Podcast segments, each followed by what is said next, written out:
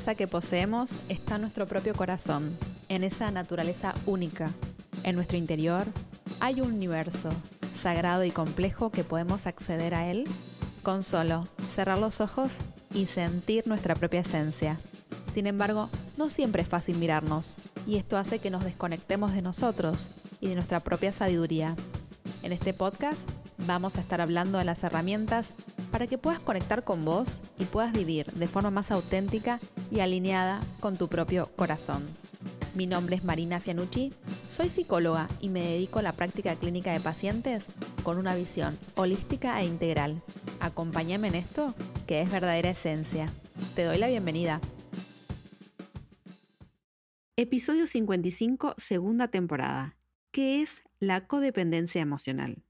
Hoy quiero hablarte de una forma frecuente de relacionarnos con los demás, que es la codependencia. En este episodio te voy a definir la codependencia emocional y te voy a dar claves para que puedas reconocerla tanto en las relaciones de pareja como en otro tipo de vínculos. Si te interesa la temática, quédate escuchando que el episodio comienza así. Creo que la literatura, creo que las canciones, em, los cuentos de hadas, este amor romántico que nos quieren vender, son formas de reforzar la codependencia emocional, sobre todo con el mensaje de que sin vos no soy nada. Sin vos me falta una parte, sin vos no puedo vivir, eh, me falta el aire, bueno, etcétera, etcétera, etcétera. Este tipo de literatura, este tipo de canciones, este tipo de mensajes refuerzan todo el tiempo esto de la codependencia. Em, ¿Qué es la codependencia emocional? La codependencia eh, emocional es una forma de vincularse, es un patrón eh, que es estable y frecuente que hace que una persona se relacione con otra mediante la carencia. Entonces, identifican al otro o a la otra como proveedora de autoestima, bienestar, seguridad y distracción y ocio, entre otras cosas. Y esto es muy interesante pensarlo desde esto de mi media naranja, ¿no? Como que tenés que encontrar, o por lo menos acá en Buenos Aires, en Argentina, se dice mucho, ¿no? Tenés que encontrar tu media naranja. Y hay memes donde muestran una media naranja, un, soquete, un calcetín naranja. Eh, en realidad no tenés que encontrar tu media naranja, porque vos sos una fruta entera y completa y elegís ser la fruta que seas, durano, manzana, la fruta que a vos te guste, no solamente naranja, mandarina, uva, etc. Entonces, como nos quieren vender como que el otro o la otra viene a completarnos, tenemos que relacionarnos desde la carencia. Y si yo no trabajo en mí mismo, en mí misma, si no trabajo en mi propia inteligencia intrapersonal y en la interpersonal, que ahora te las voy a definir, em, me voy a terminar relacionando desde la carencia y de que el otro o la otra viene a salvarme, viene a rescatarme, viene a completarme, viene a darme un montón de cosas, seguridad, distracción, ocio, como te decía antes.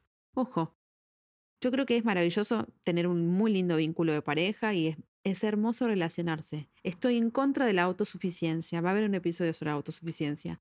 O sea, uno no es autosuficiente. Uno puede empoderarse, pero saber que el ser humano es un ser gregario, necesita a un otro o a una otra para vivir.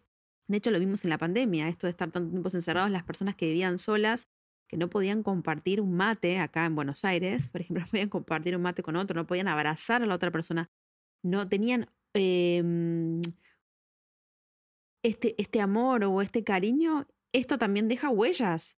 De hecho, se ve en los bebés, por ejemplo, que es el estado más primario del ser humano, cuando están mucho tiempo en neo, cuando no tienen un contacto con el otro. Hoy por hoy, por suerte, avanzó muchísimo la medicina, los, bebés recién nacidos están totalmente asistidos por otras personas, pero digo, el ser humano, si no tiene contacto con el otro, con la otra, se va apagando. Esto es real. Pero hay que desarrollar algo que sería como una como una, un balance, como una relación equilibrada entre el, dar y el recibir y en lo que yo soy. Si yo todo el tiempo me estoy relacionando desde la carencia, si yo me veo a la falta, voy a buscar a alguien que me complete. Y lo que tengo que buscar es alguien con quien compartir mi vida, pero sabiendo de que yo soy completa por más que la otra persona no esté, que la otra persona no viene a, que sin la otra persona me muero. Porque es como que en las relaciones codependientes lo que se da es una desdibujación de la persona. El yo es como que hay una pérdida del yo, como que el yo va menguando. ¿Sí? el yo, tu persona, lo que se identifica, tu parte consciente, va menguando en esa relación y se pierde. Se pierde en el otro o en la otra. Y esto es interesante porque ya Freud hablaba de esto de mm, que tenemos dos tipos de, mm, energías, ¿no? La libido yoica y la libido de objeto. La libido de objeto es la que ponemos en nuestro objeto de amor. Él definía como objeto de amor, pero para que se entienda, ¿no? Bueno, cuando ponemos mucha energía en nuestra pareja. Y por otro lado tenemos la libido yoica, la que ponemos en nuestro yo. Y en los duelos, en las famosas rupturas, hay un vaciamiento de esta energía yoica, entonces tenemos que volver a poner esa energía que poníamos en el otro, en la otra, en nosotros mismos. ¿Se entiende? Espero que sí. Pero básicamente lo que te quiero transmitir es lo siguiente. Que es hermoso estar en pareja, que es hermoso tener amistades, que es hermoso vivir en sociedad, que necesitamos el contacto humano y el contacto también con eh, eh, animales no humanos, como por ejemplo nuestros queridos compañeros, eh, gatunos, felinos, los animales en general, la naturaleza. Es hermoso vivir conectado, conectada. Pero no te olvides que esa relación tiene que ser desde un lugar de completud tuya, donde no existe la media naranja, donde vos sos una fruta entera, donde nadie te va a venir a completar, sino que vos elegís desde tu libertad, desde tu autonomía, vincularte con un otro a la otra sin perder tu propia subjetividad. Obviamente que cuando uno pasa mucho tiempo con el otro, es verdad que hay cosas que se mimetizan, o hay gustos similares, o hay puntos de encuentro. Pero siempre, siempre, siempre tenés que dejar un espacio para vos. Y te quiero hablar de dos tipos de inteligencias, que es la inteligencia intrapersonal y la interpersonal. La intrapersonal la trabajamos muchísimo en psicoterapia, mis pacientes lo saben, esto de, y vos que me escuchas en el podcast también, esto de conectarse con uno mismo, saber qué es lo que quiero, lo que necesito, y la interpersonal, cómo me vinculo con el afuera, si me vinculo desde un lugar de la carencia, si me vinculo de un lugar de la completud, si doy libertad a los otros en mis relaciones. Entonces, en una, en una relación de codependencia emocional, pareciera que las personas empiezan a mirar más al otro, a la otra, y empiezan a poner las necesidades de los demás en contra de sus propias necesidades. ¿Sí? ¿Por qué las personas miran más a los otros e interponen las necesidades de los demás? Bueno, puede estar justificado por el amor, por el cariño, por la bondad, por el altruismo. Digo, estas personas que son cuidadoras, por ejemplo, las personas o, asistenciales, las personas dejan de mirarse y empiezan a mirar más al otro y anteponen las necesidades de los demás sobre las suyas. La única vez, que creo que ya lo dije y lo vuelvo a repetir, que uno tiene que estar mirando más al otro o a la otra es cuando uno está ejerciendo la paternidad consciente, cuando uno está maternando o paternando de forma consciente, cuando los niños son muy pequeños y tienen necesidades imperiosas, bueno, en la crianza respetuosa es el único momento donde tengo que anteponer las necesidades del pequeño a la pequeña. Pero los mapadres tienen la obligación de ser felices. La obligación, mira lo que te digo. Y cuando uno elige hacer algo por alguien y que va en contra de tus necesidades vitales, cuando no, estás, no lo estás ayudando realmente. Estás generando resentimiento en tu corazón y eso nunca es gratis. Es importante la autoobservación. Si conozco mis deseos y mis no negociables. Entonces, la codependencia es un tipo de, de forma de relacionarte donde hay un problema emocional basado por una dependencia afectiva, obsesiva hacia la otra persona y su relación con esta. Estas relaciones disfuncionales y codependientes son muy frecuentes. Pueden ser, se puede dar en relaciones de pareja, se pueden dar en relaciones de amistad o en familiares que cuiden a otros enfermos crónicos o personas con algún tipo de discapacidad o personas con algún tipo de drogadependencia. Entonces, la dependencia emocional en la pareja se caracteriza por un tipo de relación inestable, como se dice ahora, tóxica, que da, fuerte, que da lugar a, fuertes desequilibrios, donde la persona dependiente se somete e idealiza a la pareja. Esto es muy común de idealizar al otro a la otra. Yo siempre digo en terapia, es una persona como vos, con luces y sombras, con matices, con aciertos y desaciertos. No lo pongamos en un pedestal. No la pongamos en un pedestal. Claves para reconocer a las personas codependientes siempre están preocupadas por complacer a los demás. Esta es fija. Esto de que si vos todo el tiempo estás preocupada por complacer a los demás, por si acomodás tu yo en función a los demás, mm, prendete la lamparita. Es como siempre digo, no voy a negar mi autenticidad por tu aprobación. Sacrifican sus propias necesidades. Hay un abandono del yo. Están mirando al otro, a la otra y se están ajustando al otro, al otro para que lo quieran. Y abandonan sus propias necesidades, abandonan sus propios gustos. Me amoldo al otro o a la otra, ya sean amistades o parejas. Me cambio de, de, club. No, no te cambies de club. Si sos hincha de, de Boca, no seas de River porque a tu pareja es de River. No, no hagan eso, por favor. Los, como yo siempre digo, los gustos, las convicciones, los valores no se negocian. Pensar que lo que le pasa al otro es más importante de lo que me pasa a mí. No es tan así. Esto de absorber la, realidad psicoemocional de la otra persona es otra clave. No absorbas la realidad psicoemocional de la otra persona. Cada persona viene a transitar experiencias y viene a transitar aprendizajes. Y no gano nada cargando con esa cruz.